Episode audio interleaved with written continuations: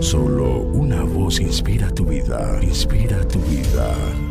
Una voz de los cielos, con el pastor Juan Carlos Mayorga. Bienvenidos.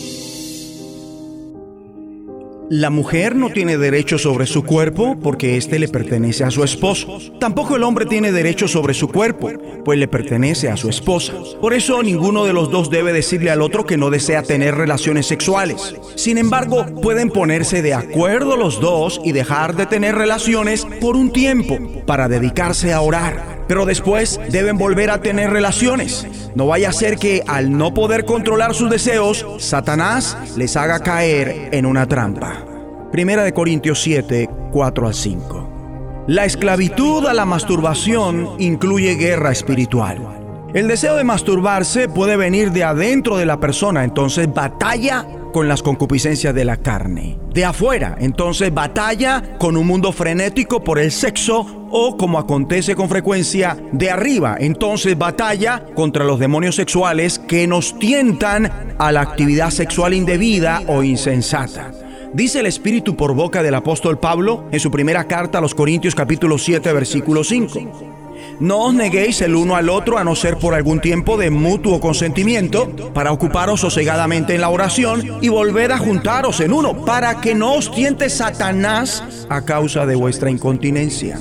Mi amable oyente, ¿sabes que es una maravilla para muchos que un servidor del Señor que viaja con frecuencia para hacer la obra de Dios y que por ende experimenta soledad durante las frecuentes separaciones de su esposa, a pesar de jamás haya practicado la masturbación? Nunca la probó como medio de alivio temporal mientras estaba fuera de casa.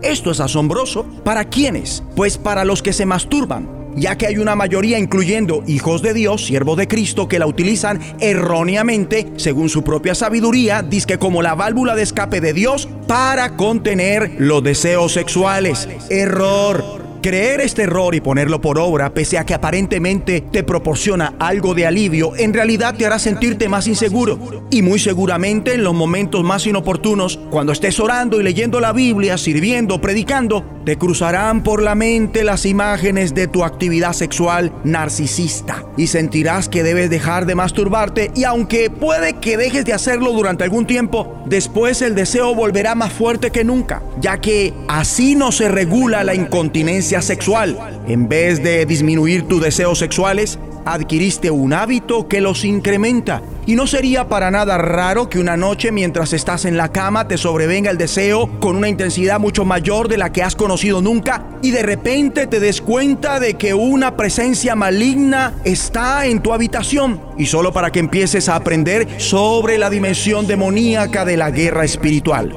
Satanás sí que sabe aprovechar oportunidades como estas. Así que mi amigo y amiga, quiero que tengas presente la siguiente porción bíblica en Santiago capítulo 4 versículos 7 y 8 que dice, Someteos pues a Dios, resistid al diablo y huirá de vosotros, acercaos a Dios y Él se acercará a vosotros por esta sabiduría divina, si nunca lo habías hecho o habías dejado de hacerlo, tú debes someter otra vez al Señor tu sexualidad y tus órganos sexuales, incluyendo tu mente, tus emociones y tu voluntad a lo que Dios quiere. Una vez lo hagas, podrás resistir al diablo y a sus demonios sexuales en voz alta. Ocupa tu lugar con Cristo en el trono, sobre todos los principados y las potestades del mal, y proclama tu victoria por medio de aquel que ha derrotado a Satanás y a sus espíritus malos en la cruz, y verás que pocos minutos después esa presencia maligna desaparecerá y tu incontrolable pasión sexual quedará dominada. Para ahora sí,